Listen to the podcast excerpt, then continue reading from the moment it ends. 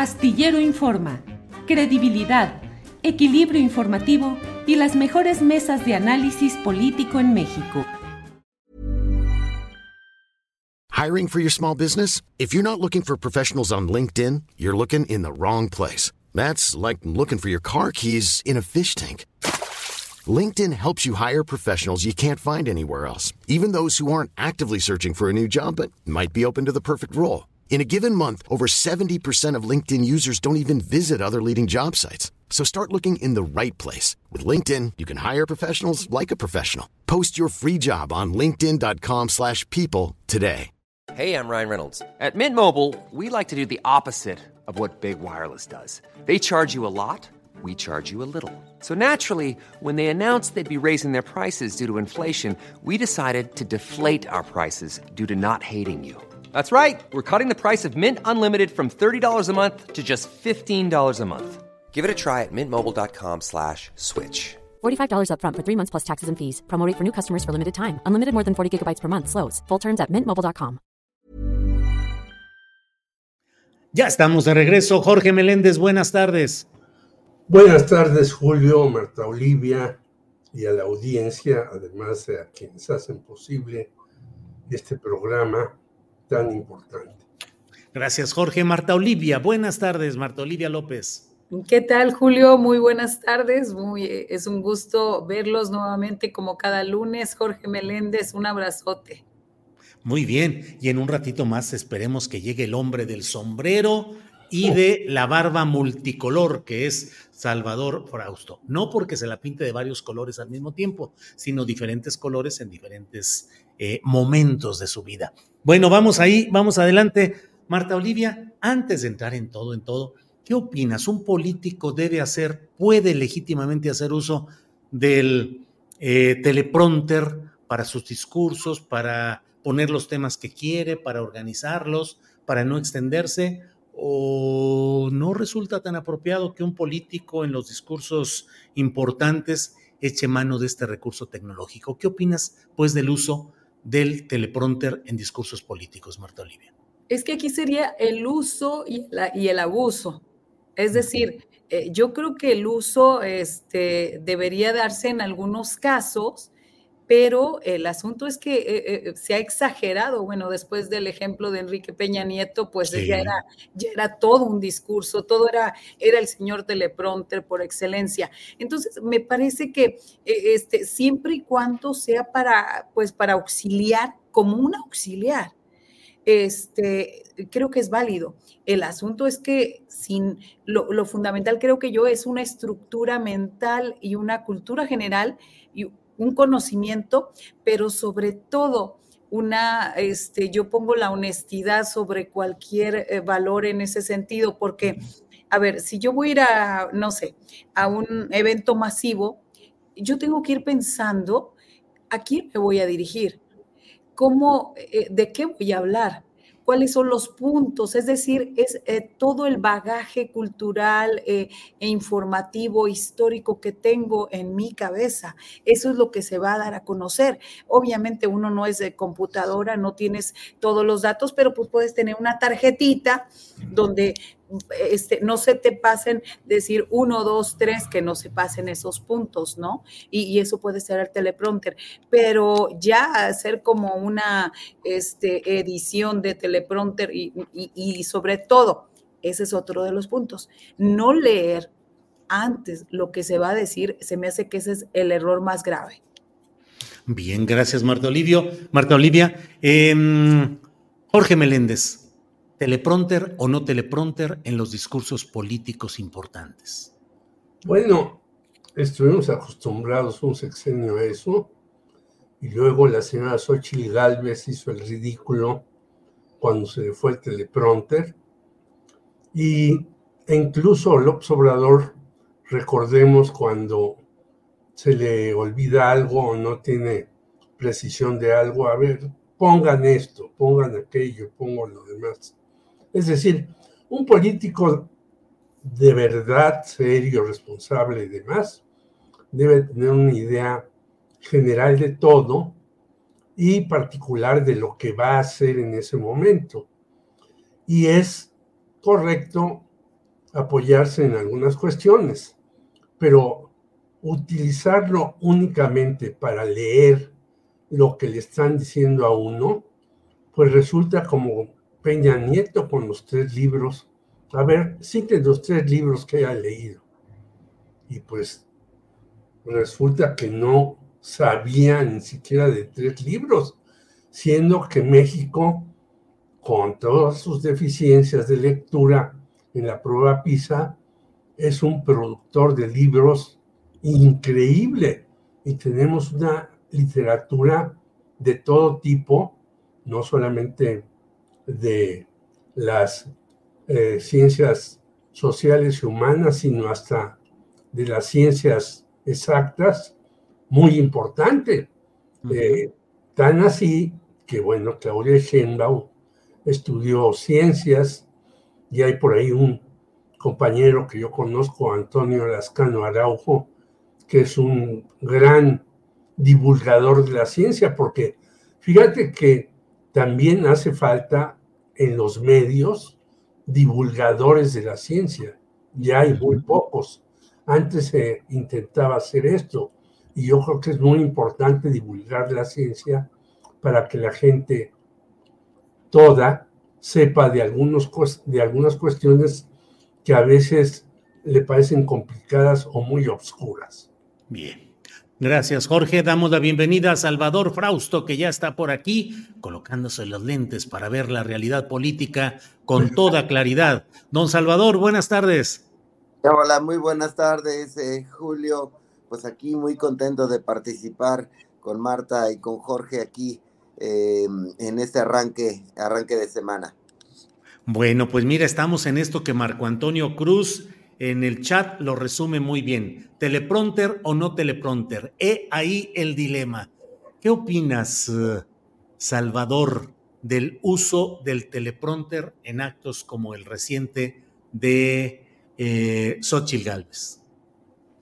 Bueno, es una herramienta sin duda útil eh, para, para los eh, políticos, para las personas que se dedican a la a la televisión. veía un tuit de Leon Krause que decía que los mejores discursos eh, en Estados Unidos se han dado con teleprompter.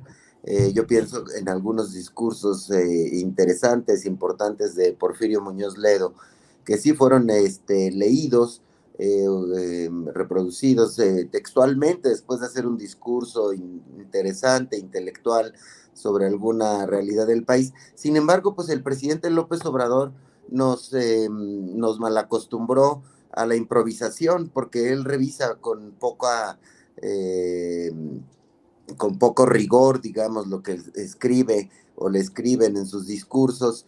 Y eh, ahora pues suena, este debate surge pues a propósito de que pues Xochitl hace algunas semanas o, o poco más de un mes, pues se equivocó, se quedó sin palabras a la hora de que se le, falló el teleprompter. Y bueno, pues ahora lo está utilizando, me parece que para que no haga aquel oso, pues está bien. Sin embargo, em, eh, pues también eh, expresar las eh, cosas de primera mano, pues hay pocos políticos como López Obrador que logran hacerlo con eficacia.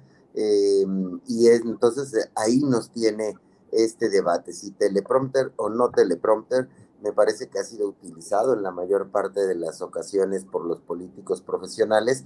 Sin embargo, eh, también pues nos da cuenta de cuando alguien se queda sin ideas propias, eh, pues se queda callada, se queda callado y no logra improvisar, porque mm, tú lo sabes, lo sabemos los periodistas, eh, con frecuencia fallan estos instrumentos, incluso en nuestros tiempos en la televisión, cuando a mí me toca participar en algún programa de televisión y veo que el conductor está eh, basándose en lo que dice, y llegan a fallar y, la mayoría de las veces no se da cuenta los, eh, la audiencia porque saben improvisar y, llevar el programa a buen puerto. Lo mismo ocurre con los políticos.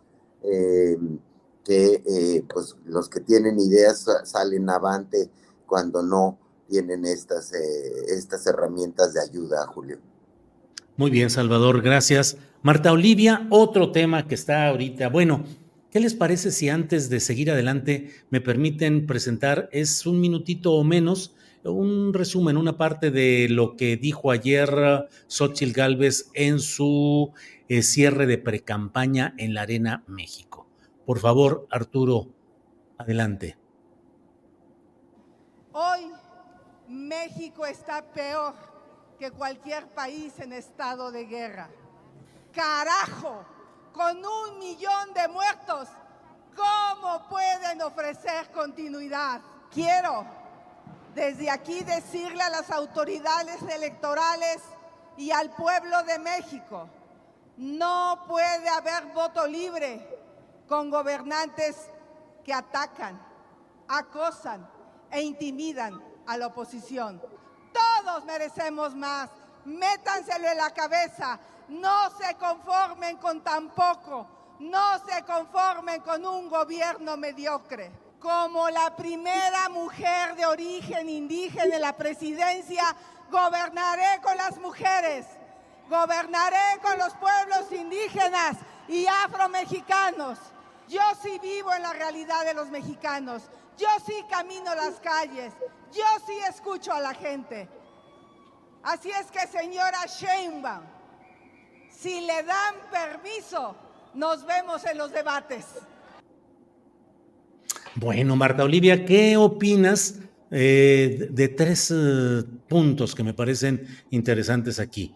El tono retador, el reto a Sheinbaum así directamente, la confrontación con el presidente López Obrador, con las exigencias a los órganos electorales y mm, eh, ese en la portada de Reforma hoy señalan Xochitl es otra vez Xochitl. Es decir, que vuelve a ser la enjundiosa, la directa, la confrontacional después de un experimento en el cual le querían quitar ese tono. En fin, ¿qué opinas, Marta Olivia? Pues me parece que reducir eh, este, una fotografía de ayer de ella donde dice que quiere un México perrón y que este, ella habla de un movimiento chido y situaciones chidas, pero no sabe encender un iPad ni sabe usar un teleprompter. Eh, me parece que eh, su discurso y sus mensajes van bastante descoordinados con quién es ella o con la imagen que ha querido eh, dar ella. A mí me parece este, eso. A mí me, hay, hay, tres puntos donde yo también veo ciertas incongruencias. Ella habla del valor de la vida y dice que este gobierno es insensible y que no se conmueve. Seguramente eh, ella ya se le olvidó cuando Felipe Calderón fue sensible y conmovedor, cuando hablaba de las eh, víctimas de la guerra contra el narcotráfico y les decía daños colaterales, o como cuando se refería Calderón eh, de los 15 jóvenes asesinados en Villas de Salvácar, allá en Chihuahua, como integrantes de pandillas. Me parece que esa es la sensibilidad a la que habla este Xochil Gálvez. Eh, eh, también ella dijo eh, que desde la oposición se pierde el valor de la verdad cuando el jefe del Estado calumnia a personas de bien. Pues se le olvida otra vez cuando Vicente Fox en el gobierno, cuando ella fue parte, reprimió la lucha de la coordinadora de trabajadores de la educación al asegurar que los profesores se manifestaban y no estaban comprometidos con la educación de calidad. Entonces, y finalmente, cuando habla del voto libre con gobernantes que atacan, acosan, intimidan a la oposición, eh, eh, yo eh, totalmente fuera de memoria y fuera de congruencia, doña Xochitl, porque no ha hecho ni siquiera un recuento de las prácticas que llevan a cabo gobernantes priistas y panistas que estaban ahí representados en su evento. Y, al final, cuando habla del Tribunal Electoral, se le olvida, se le olvida cómo llegó Felipe Calderón en el 2006, donde el tribunal estuvo ahí muy de lado. Entonces, me parece que además de todos los problemas de empatía y de, este, de sentirse cercana a la gente, en el caso de Xochitl, me parece que también tiene un grave problema de memoria histórica. Bien, Marta, gracias. Salvador, en las eh, notas, en la crónica de, del evento de, del cierre de precampaña ayer de Xochitl, eh, en la nota de reforma y en la crónica eh, que las hace Mayolo López, reportero, insiste mucho en que hay una reconciliación del voto rosa en la campaña de Xochitl, queriendo puntualizar que eh, los dirigentes de los partidos están siendo ya menos visibles o menos presentes en esta campaña, que sí hubo asientos eh, con los colores de los partidos tradicionales, pero que hubo una gran presencia de la marea rosa y el hecho de que los dirigentes partidistas no subieron al templete o no estuvieron presentes al lado de Xochitl Gálvez. Puede ser discurso o puede ser algún reacomodo interno. ¿Qué opinas de ese presunto, de esa presunta reconciliación del voto rosa, el de la sociedad civil, con Xochitl, Salvador? Eh, bueno, en lo esencial me parece que sí eh, eh, coincido con esta crónica en el sentido de que he visto a Xochitl en los últimos tiempos tratando de recuperar ese, mm, esa onda, esa vibra que tenían de discurso cuando protestaron contra las reformas sobre el INE o que decían que estaban defendiendo al INE y se vestían de rosa, hicieron unas manifestaciones amplias sobre este sentido. Me parece que es un, em, un discurso eh, más afortunado que en el que estaba rebotando Xochitl antes eh, y que todavía por ocasiones lo hace, eh, porque es muy difícil em, compatibilizar, ir con el PRI, hablar con el PRI, se equivoca y critica a Lito mismo cuando va con el PRI y se va con el PAN y, este, y tiene otro discurso y, se viste de amarillo y va con el PRD. Me parece que es más acertado para su campaña acercarse a ese discurso de la eh, sociedad civil que apoyó eh, estas manifestaciones, que es un voto antiobradorista y que eh, convence a un sector de la población. Es, un, es este tope del que hemos hablado que tiene la coalición del PRIAN, del 30%, sobre todo si canaliza el voto antiobradorista. Ahora bien, un sector de ese, de ese voto muy probablemente caiga en, Movimiento Ciudadano, a pesar de que Álvarez Maínez es em, poco conocido a nivel eh, nacional, em, y, eh, pero es joven, tiene 38 años, hereda un poco la energía eh, que le imprimió Samuel García y Mariana Rodríguez. Y esta campaña, más, más que estos personajes, pero también la campaña eh, dirigida a los jóvenes de Movimiento Ciudadano del Fosfo Fosfo, hicimos en, en Milenio un ejercicio de inteligencia artificial para medir lo que se está haciendo en las redes, qué están platicando las personas en las redes de... Eh, y me sorprendió muchísimo en esta segunda entrega que hacemos un producto que le llamamos Milenia con IA, porque nos basamos en eh, herramientas de inteligencia artificial, me sorprendió más que el apoyo que le muestran a Movimiento Ciudadano, que el 59% de los usuarios em, de redes sociales que participan en temas políticos o consumen noticias repudian, rechazan al PAN. Es eh, 6 de cada 10 usuarios de redes sociales. En el caso del PRI son 7 de cada 10 usuarios. Sin embargo, a mí me sorprendió el PAN porque si recordamos, hasta hace algunos años eh, los jóvenes, había una franja de jóvenes que simpatizaba eh, con el PAN y ahora ya no es así. Eh, la cantidad de gente que simpatiza con el PAN es apenas del 10%, con el PRI del 3% y del PRD del 6%, pero el cincuenta y tantos por ciento son indiferentes al PRD. El PRD, digamos, ya no mueve eh, emociones. Entonces la tiene muy difícil Xochitl. Aunque me parece correcto su discurso para captar su audiencia rosa, eh, no creo que le alcance para crecer eh, más de lo que ya está. Me parece que el voto de los indecisos y de los jóvenes, donde hay mucho abstencionismo, es más bien una gran oportunidad para Movimiento Ciudadano e incluso para Morena, que tiene más simpatía en las redes sociales, casi eh, del 17%, muy por bajito de Movimiento Ciudadano, que tiene el 25% de la simpatía. Bien, gracias, Salvador. Eh, Jorge Meléndez, ¿qué esperar de ese debate que está planteando en términos, pues, muy eh, polémicos, la propia Xochil Gálvez, de si te dan permiso, nos vemos en el debate. Ya la propia Claudia Sheinbaum dijo que no necesita ningún permiso para ir a ese debate. Pero ¿cómo lo adivinas, Jorge, entre mmm, la formación técnica, científica, política de Xochil Gálvez y de Claudia Sheinbaum? Jorge. Bueno, primero reforma, vuelve a hacer reforma. Sí. En primera plana, uh -huh. saca, ahora sí, a la señora Sheinbaum y dice casi, casi, esta es nuestra candidata.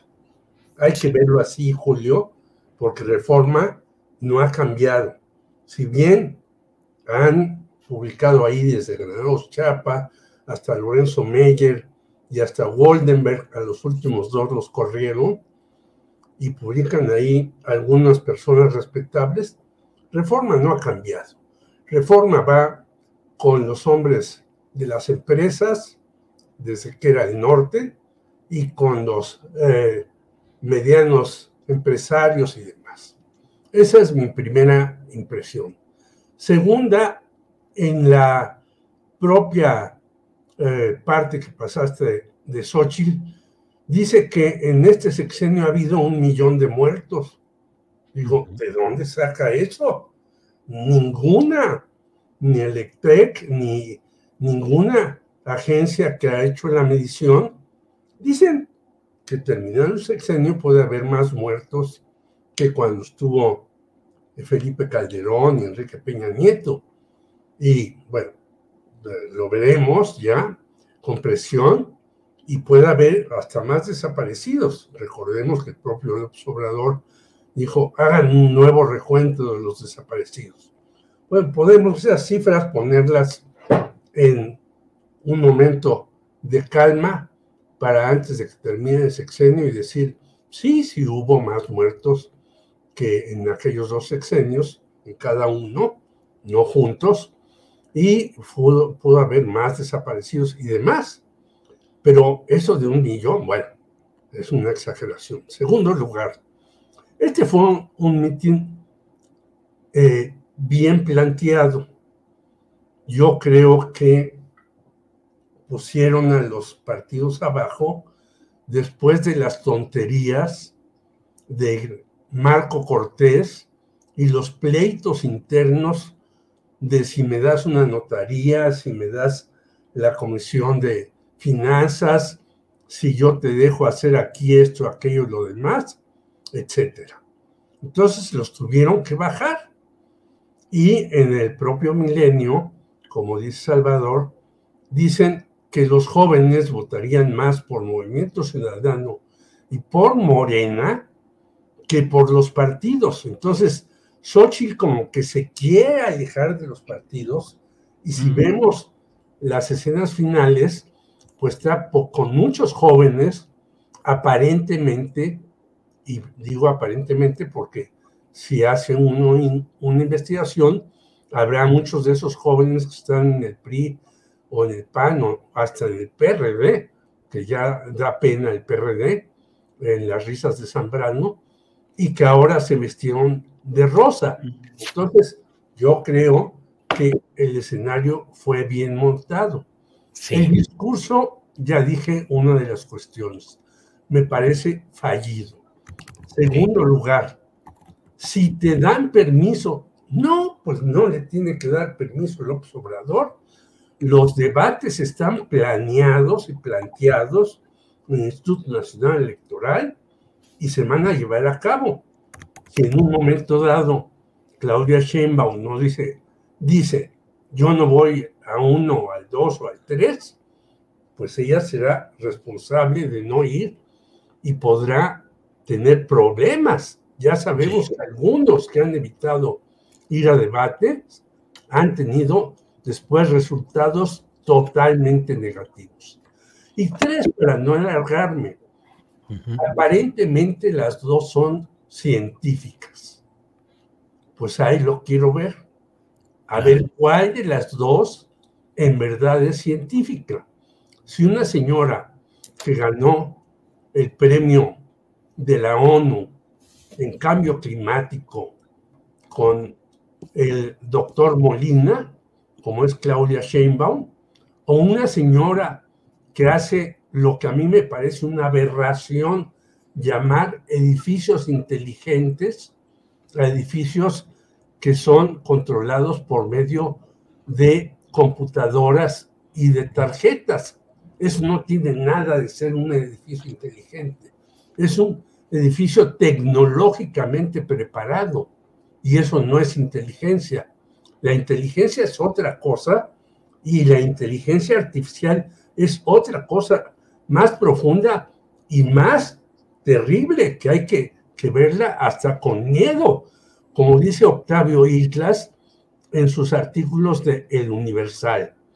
Después, el artículo de Xochitl Galvez me parece que trata de rescatarse a ella misma, pero no le da el resultado final. Bien, eh, antes de pasar a otro tema, eh, déjenme poner esta fotografía donde se ve eso del México perrón, un México perrón, ahí está Xochitl Galvez con, eh, digamos, colocando a los jóvenes en el centro escénico en lugar de a los dirigentes partidistas y la foto tradicional. Ahí está la fotografía. Por otra parte, déjenme nada más compartir con ustedes lo que dijo el presidente de la República hoy respecto a eh, uno de los, el más reciente video de las producciones de eh, Víctor Trujillo en su papel de Broso en Latinos. Esto es lo que dijo el presidente de la República. Antes Broso era más fino, más sensible, aún con su estilo inteligente, pero ahora no sé qué les está pasando están muy enojados, desesperados, porque son muy burdos. Hay un mensaje en donde dice que eh, no hay otra opción. Creo que es mucha la desesperación. ¿Quién sabe qué están viendo, qué están sintiendo? Pero dice, hay dos opciones, nada más o democracia o dictadura. O sea, nosotros somos la dictadura, nada más. Le digo a Broso que si yo fuese un dictador, pues él no estaría diciendo esas cosas.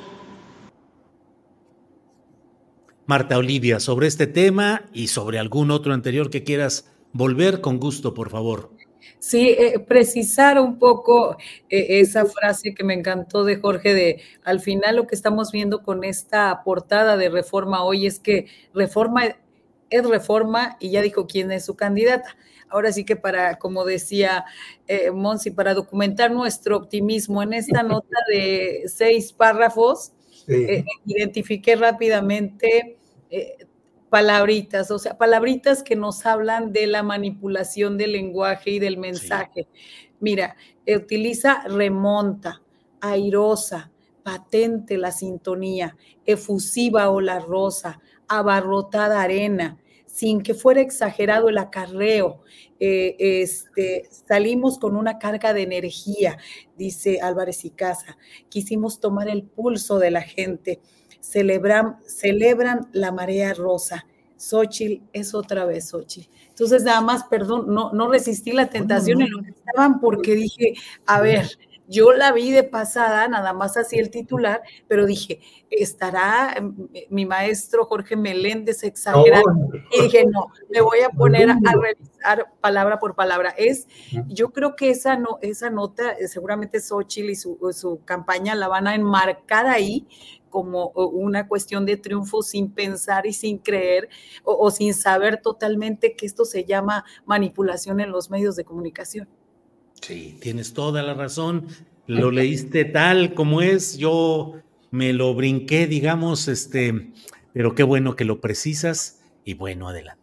Marta Olivia, y sobre este tema de Broso y sus eh, recientes, eh, bueno, esto se refiere sobre todo al más reciente de los eh, videos que ha hecho. ¿Qué opinas, Marta Olivia? Sí, yo veía a Broso hace algunos años, trabajaba en una oficina este, donde hacíamos análisis y demás, y Broso, estoy hablando del año 2002, y quiero ponerlo como referencia, 2002, 2003 en el gobierno de Thomas Yarrington y era, digamos, un personaje ácido, un personaje que trataba de ser equilibrado, este, y sobre todo el equilibrio tenía que ver mucho con sus finanzas. E, es decir, recuerdo que se anunciaba el Festival Internacional Tamaulipas en ese entonces y había un cheque especial de 350 mil pesos para Televisa y, 350 mil pesos para sus cuentas bancarias. Aún con todo eso, él mantenía cierta objetividad o cierta eh, sarcasmo, ironía por ahí este, en sus comentarios este, fue en esos tiempos también de eh, los videos de Bejarano, donde ya ahí yo empecé a ver como una, eh, un cambio en el caso de Broso y, volverse totalmente militante. Y lo vemos al grado de ahora, ¿no? Es totalmente alguien, una persona eh, que ya incluso los jóvenes dejan de verlo porque es muy predecible lo que va a decir es una las es, es un personaje, es un Loret de Mola que sabes que tal vez puede haber buena información por ahí, pero es tanta la basura que hay encima que no sabe uno cuál es el punto o el objetivo la información. Lamentablemente a mí me parece que Broso se convirtió en eso y bueno, este bastante poco eh, convincente lo que hace y lamentable todo lo que dice, pues siempre es visto con mucha lupa y tiene uno que andar escarbando al final de cuentas qué es y luego ir a verificar si realmente lo que está diciendo es verdad. Bien, gracias. Salvador, antes de pedirte que nos des la opinión sobre este tema de Broso y lo que dijo el presidente López Obrador, veamos también lo que puso en un tuit, en un mensaje en X. Dice, oye, primo hermano, de veras, de veritas no nos quieres imponer a tu secta durante 70 años igualito que lo hicieron tus mentores del PRI? Si no fuera cierto, ni habrías fumado mi burda, errática e insensible perorata. Yo sé que en el fondo te encantó, en otros tiempos la hubieras celebrado, pero el poder y la soberbia te arrebataron el espíritu y lo demócrata. Que tengas una semana chingona, dictador. ¡Órale! ¿Cómo ves, Salvador Frausto? Eh, eh, mira, eh, me parece interesante. el, el, mismo fenómeno de lo que está planteando Broso, el lugar hacia donde se ha movido poco a poco, cada vez con mayor. Ryan Reynolds here from Mint Mobile. With the price of just about everything going up during inflation, we thought we'd bring our prices down. So to help us, we brought in a reverse auctioneer, which is apparently a thing. Mint Mobile unlimited premium wireless. Have to get 30, 30, bit to get 30, bit to get 20, 20, 20, bit to get 20, 20, bit to get 15, 15, 15, 15 just 15 bucks a month. So, Give it a try at mintmobile.com/switch. slash $45 up front for 3 months plus taxes and fees. Promo for new customers for limited time. Unlimited more than 40 gigabytes per month slows. Full terms at mintmobile.com. Hey, it's Ryan Reynolds and I'm here with Keith, co-star of my upcoming film If, only in theaters May 17th. Do you want to tell people the big news? All right, I'll do it. Sign up now and you'll get unlimited for $15 a month in six months of Paramount Plus Essential Plan on us. Mintmobile.com slash switch. Upfront payment of $45 equivalent to $15 per month. Unlimited over 40 gigabytes per month. Face lower speeds. Videos at 480p. Active Mint customers by 531.24 get six months of Paramount Plus Essential Plan. Auto renews after six months. Offer ends May 31st, 2024. Separate Paramount Plus registration required. Terms and conditions apply if rated PG. Eh, fuerza. Es un, es un discurso que está dirigido a ese público antiobradorista. Es el mismo caso por el cual yo decía, estoy de acuerdo con la, con la crónica de, de, reforma en el sentido de que es Xochitl hablándole a su auditorio, a su audiencia, a su pequeño auditorio, a estos personajes que son antiobradoristas, que no van a salir de ese, de ese discurso, que no los vamos a hacer eh, ver haciendo un mea culpa que a mí me parecería importante, como dice Marta Olivia, eh, a mí me parece que tendrían que hacer un, mea culpa eh, los priistas.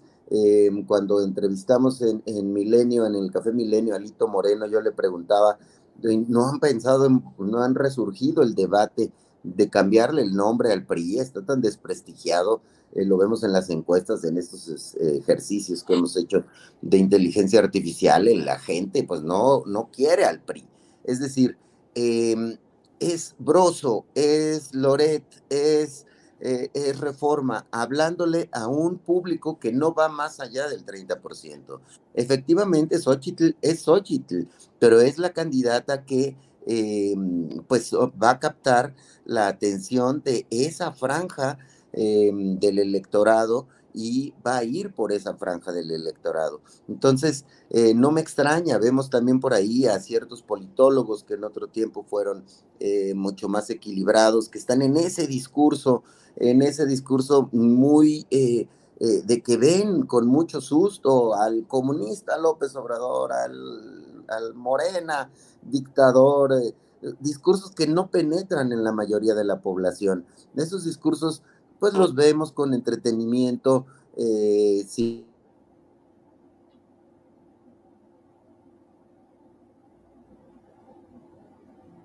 Ya, censuramos aquí a, a, Salvador Frausto. No nos gustaron sus opiniones y le dimos, pon mano para afuera. Algo pasó con su, con su comunicación. Vamos a seguir adelante. Eh, a ver, ahí Me parece que me corté, ¿verdad? Sí, pero aquí está ya usted de regreso, compañero, adelante. Ok, ok. Bueno, pues este, seguramente eh, el duende antisochitl me atacó. no, no es cierto. Este, el, la, no creo.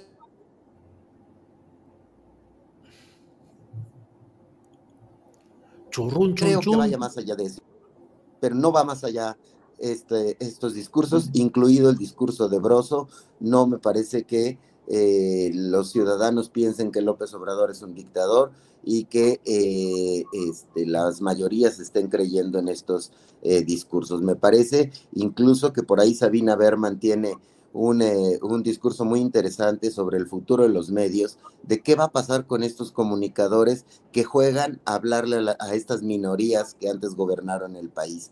Es probable que esas minorías que antes gobernaron el país que están en los medios de comunicación y que les están hablando a esos pequeños grupos, eh, no tengan una razón de tener espacios tan sonoros en el futuro. Eh. Ese discurso de, de Sabina Berman eh, me parece bien interesante, que va a, a, debatirse seguramente con mayor fuerza al inicio del próximo sexenio, Julio. Bien, Salvador, gracias. Jorge Meléndez, ¿qué opinas de este tema de Broso, eh, sus participaciones en Latinos, lo que ha dicho el presidente de la República, la respuesta al del propio Broso. Jorge.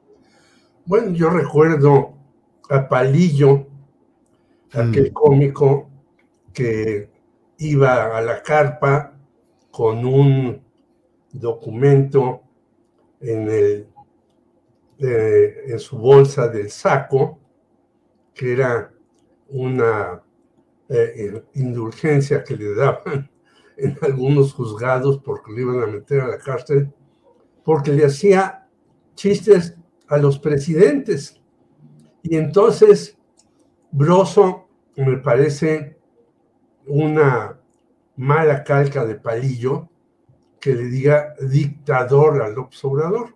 No porque la palabra a mí me espante, ni me parezca terrible, pero si uno ve lo que pasó ayer en Guatemala con Bernardo Arevalo, el trabajo que le costó a Bernardo Arevalo tomar posesión, porque los poderes fácticos, a pesar de que están muy golpeados y muy disminuidos, tienen un poder importantísimo, entre ellos los medios, veremos qué, qué es o qué es, no es una dictadura. Y si volteamos también a Nicaragua, que yo creo que habría que pensar si seguir teniendo relaciones diplomáticas con ese país que hace cosas salvajes, este señor Ortega, no obstante que haya sido un insurgente antes, ahora es un dictador, veremos cómo están las cosas pero que llame dictador a López Obrador y que va a estar 70 años ahí en el poder. Bueno, la famosa dictadura perfecta que decía Vargas Llosa del PRI estuvo 70 años en el poder porque fue muy hábil para hacer concesiones, para dar premios y para hacer castigos y demás. pero yo creo que no tiene parangón con lo que estamos viendo ahora. Lo que sí tiene eh, una carga terrible es que el señor Broso esté en Estados Unidos eh, con Latinus, Latinus Broso, haciendo ese tipo de cosas con el señor Loret de Mola, que ya sabemos que hacía en Televisa para maquinar una serie de noticias y de formas para tener audiencia y que los dos estén de la mano ahora queriendo golpear eh, con todo y por todo al observador. Yo creo que hay que enfrentarlo y cuando uno trata de enfrentar a un dictador, lo único que no debe de hacer es huir, sino tratar de en su terreno enfrentársele y no estar buscando las camas y reflectores de los Estados Unidos para poder mandar mensajes. Me parece que Broso ha perdido su chispa y yo creo que la perdió también desde que empezó a sacar aquellos eh, supuestos irreales eh, documentales acerca de las eh, enjuagues del PRD y de Rosario Robles y y de Carlos Ahumada y todo esto. Es decir, Broso se eh, suicidó cuando en lugar de ser un verdadero crítico del sistema como era lo palillo, como decía yo, en mis tiempos de joven, en los años 70, 60, eh, se convirtió en un merolico de la televisión y empezó a recibir eh, dinero por hacer esto, por hacer, aquello y por lo demás. Por, desde ese entonces yo veía a Broso y ya no me parecía que fuera tan notorio. Recordemos que él hizo una serie de mesas redondas al principio, que las fue cambiando, que las fue modificando, etcétera. Es decir, todo en gusto del jefe o del cliente. Y desde ahí yo empecé a dejar de ver a Broso porque decía, bueno, si este hombre está cambiando a cada rato por esto, por aquello, pues quiere decir que no tiene una línea muy bien fija y consolidada y dice lo que sea con tal de sacar dinero. Bien, Jorge, gracias.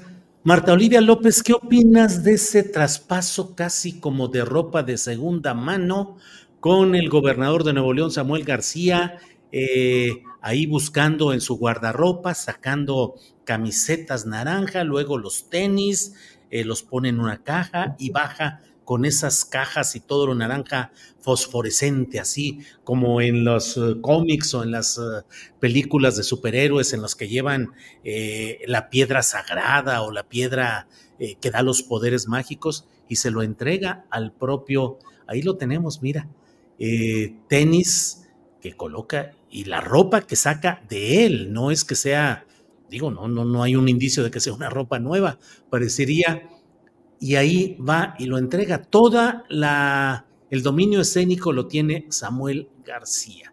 Luego al final, Jorge Álvarez Maínez, el compadre, porque insiste en decir, pues es mi compadre y le entrego esta estafeta, no es un bastón de mando, sino ropa pues no sé si de segunda mano, pero eso pareciera. ¿Qué opinas, Marta Olivia? Pues ahora sí que eh, el bastón de mando cada quien lo hace como quiere. En este caso fue la ropa usada de Samuel García. Este, a mí me parece al final de cuentas, este, pues primero que lamentable, podría haber estado en una bolsa eh, ropa nueva, naranja, y habérsela llevado. Y, y, y, ahorita que estás diciendo mi compadre también, pues es compadre de Luis Donaldo Colosio. Este, también no sé si se tendrá ahí alguna, los hace amigos y luego compadres o algo así, algo tiene que ver por ahí.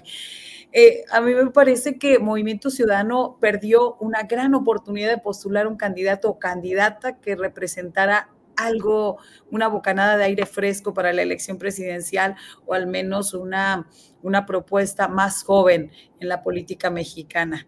Y bueno, en su lugar, pues van a imponer a un político, al compadre, Jorge Álvarez Maínez, 38 años, pero que en, las prácticas, en la práctica se asemeja bastante al viejo lobo de Márquez Dante Delgado.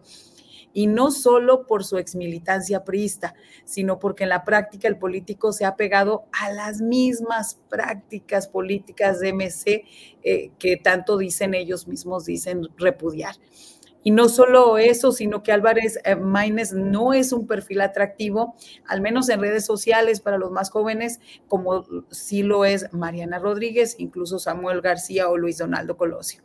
Eh, el originario de Zacatecas tendrá muy poco tiempo para agarrar impulso que lo coloque al menos en el segundo lugar de la elección, aunque ahorita ya después de este discurso, el teleprompter y esta cuestión de errores de Xochil Gálvez, pues yo creo que también le puede venir a quitar algunos puntos a la prianista. Y eso ya es mucho decir con, una, con esta débil candidatura.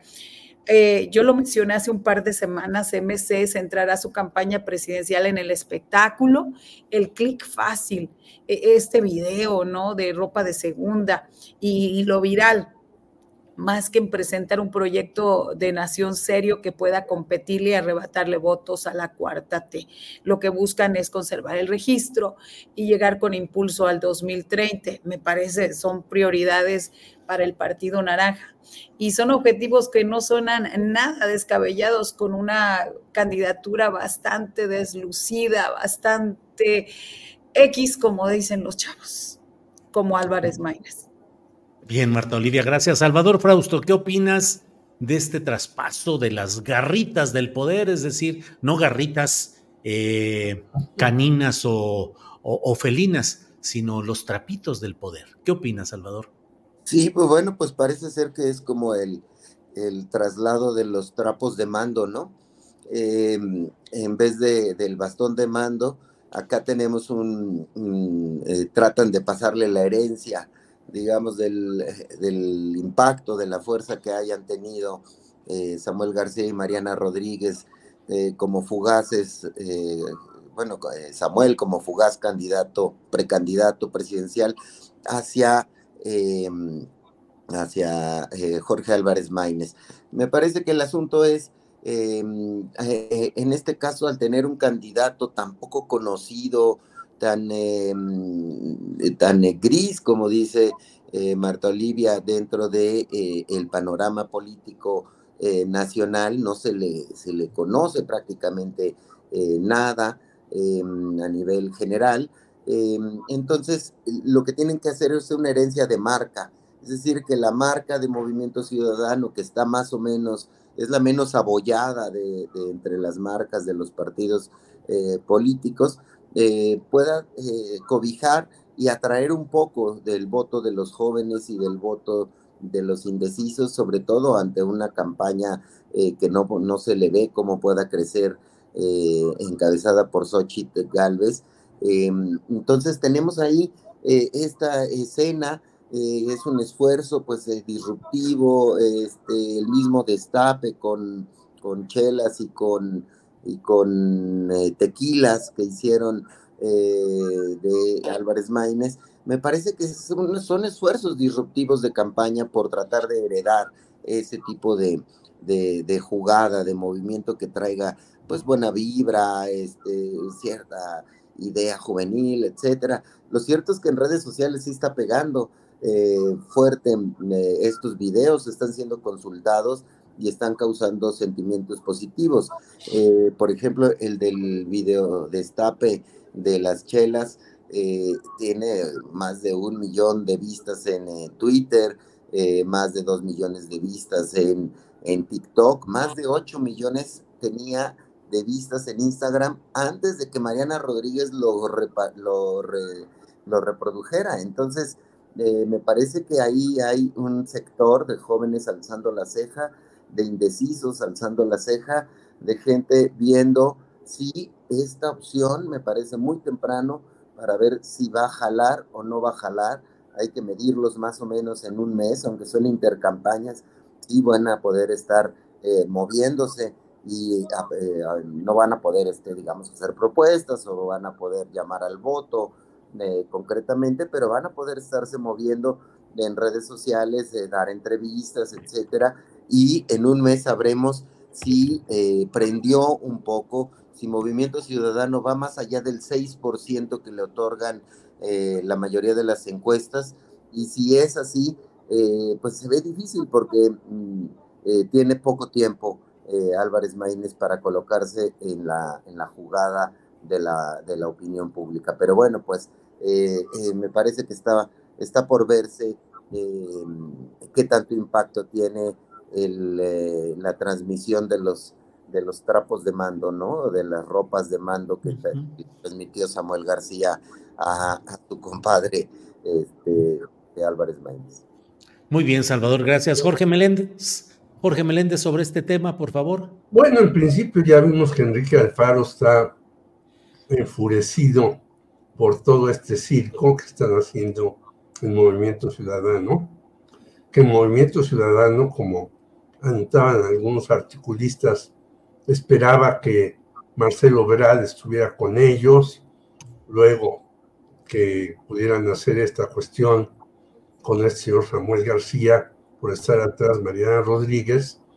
Pero este espectáculo puede ser muy bonito en todas las redes sociales y puede causar hasta mucha gracia y puede decir, bueno, entre compadres te veas, pero yo creo que de eso a que levante la votación es muy complicado.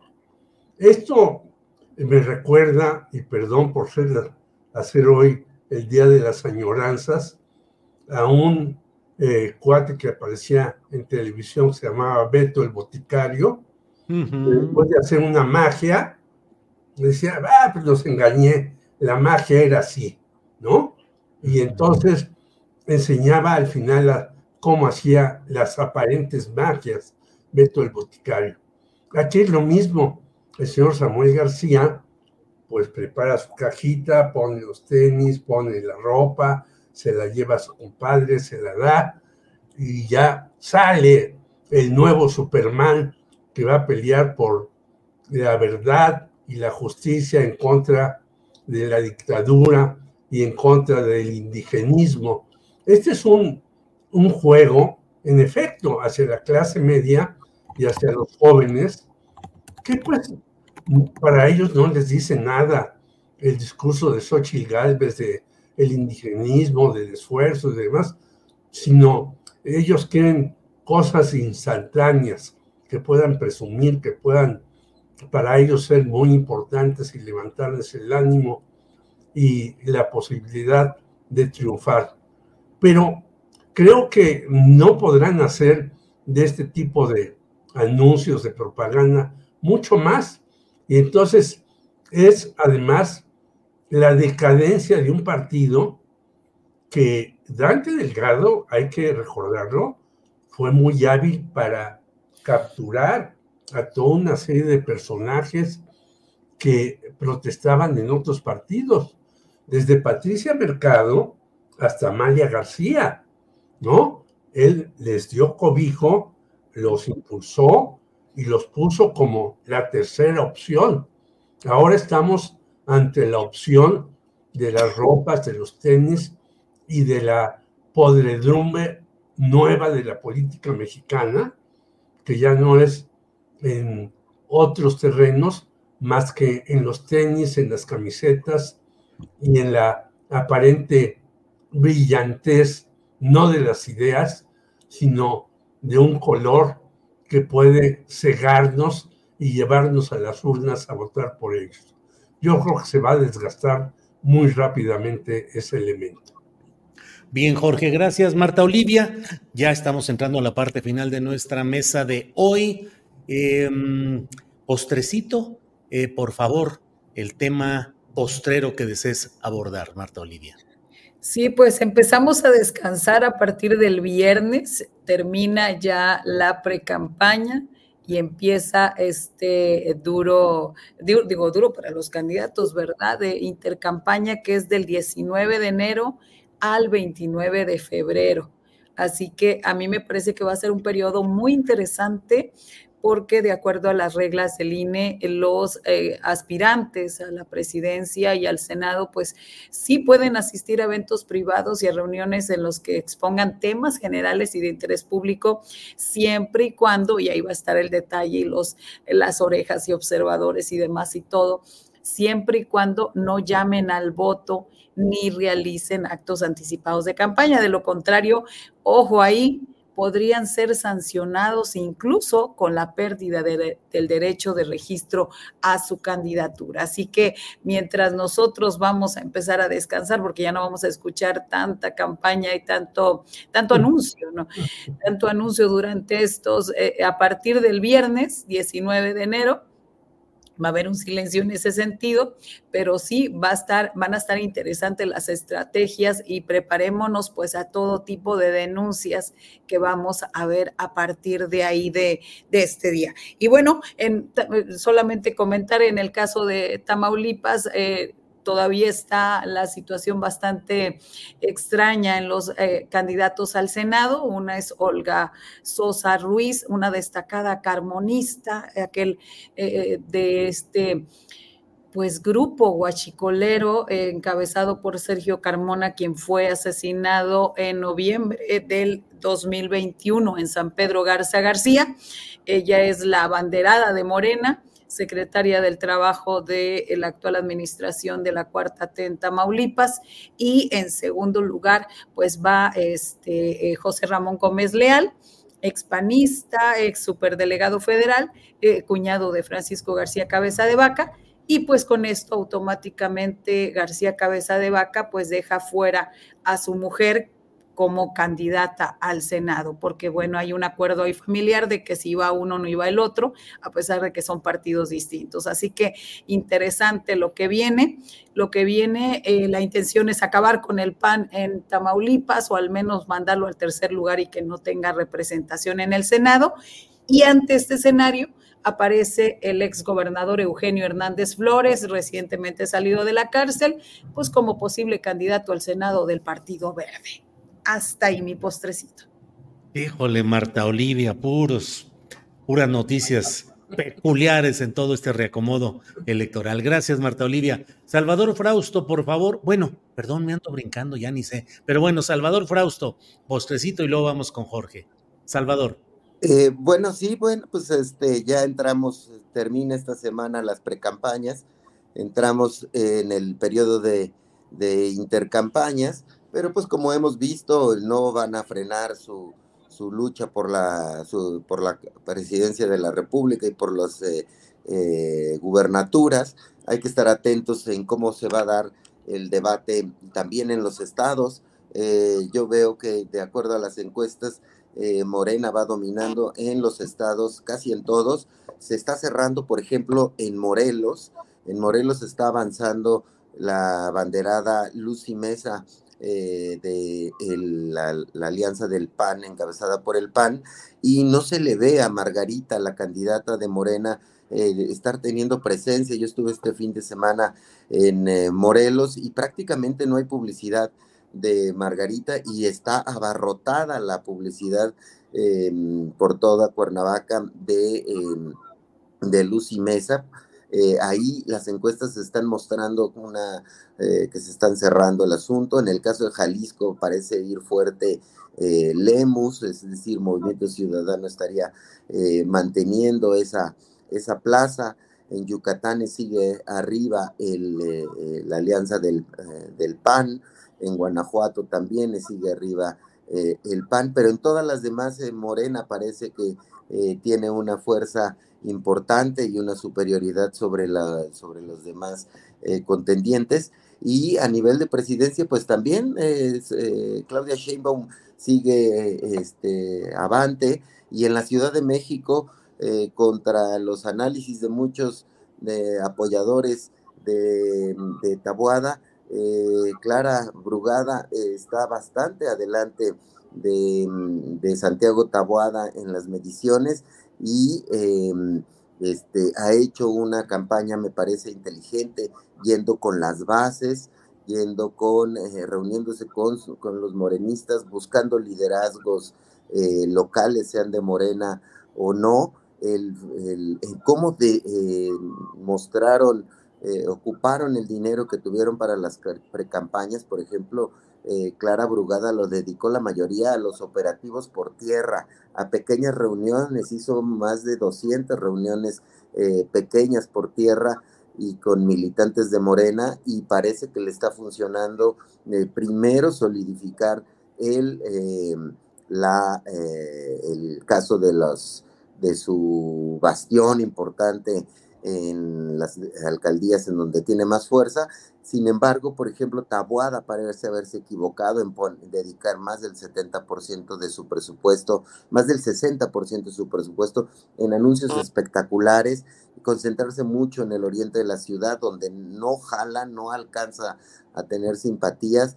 Y Salomón Chertorimsky apostó el 70% de sus recursos en eh, redes sociales, publicidad en redes sociales y eh, dinero en publicidad en Internet y pues ha mantenido su 6%, está ahí eh, eh, metido en esa, en esa franja y parece que pues por ahí puede tener alguna sorpresa en las opciones que manden hacia las alcaldías. Probablemente vayamos a ver ahí a futbolistas, a actrices compitiendo por las alcaldías en el caso del movimiento naranja, eh, con la intención de elevar el voto. Entonces, eh, hay que seguir las, las señales de estas campañas, no solo por la presidencia, sino también por las gubernaturas, las alcaldías y las em, eh, diputaciones y senadurías, Julio.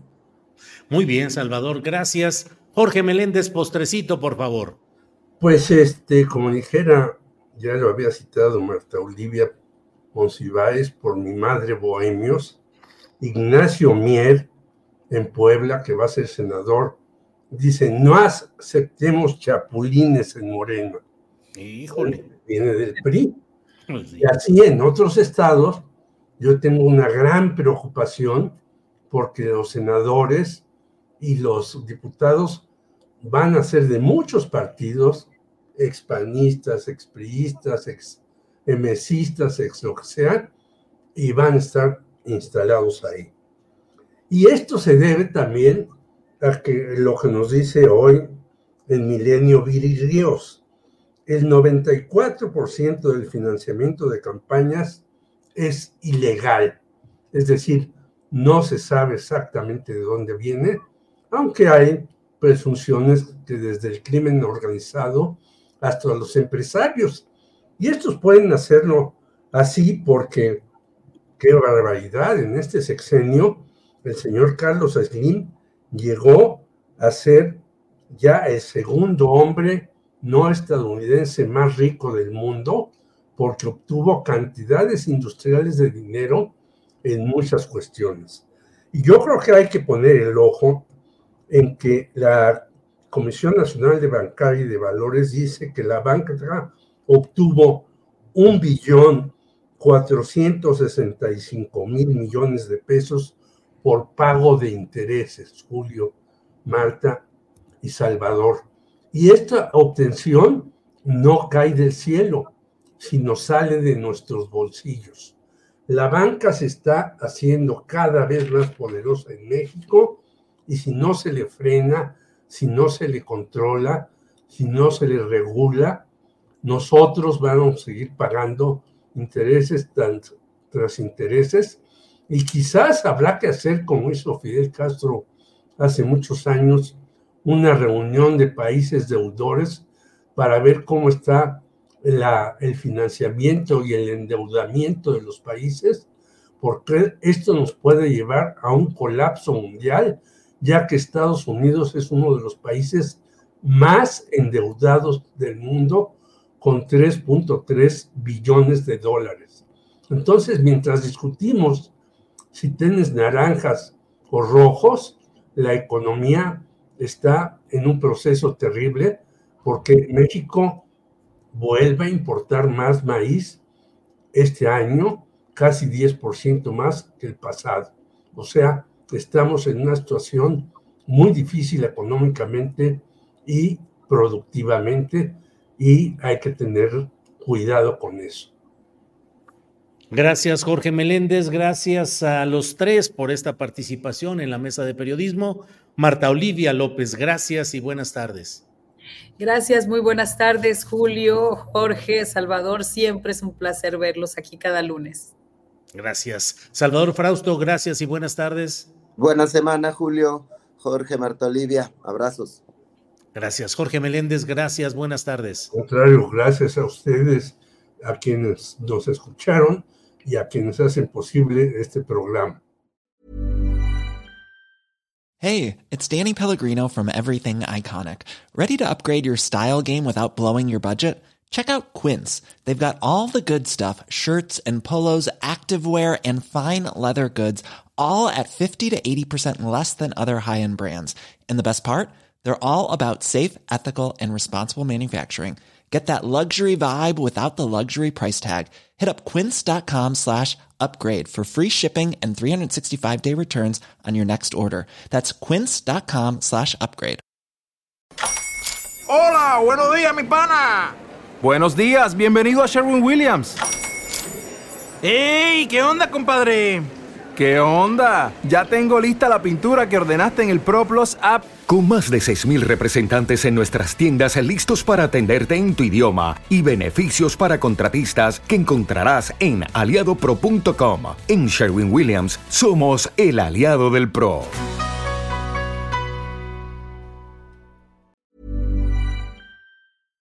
Para que te enteres del próximo noticiero, suscríbete y dale follow en Apple, Spotify, Amazon Music, Google o donde sea que escuches podcast. Te invitamos a visitar nuestra página julioastillero.com.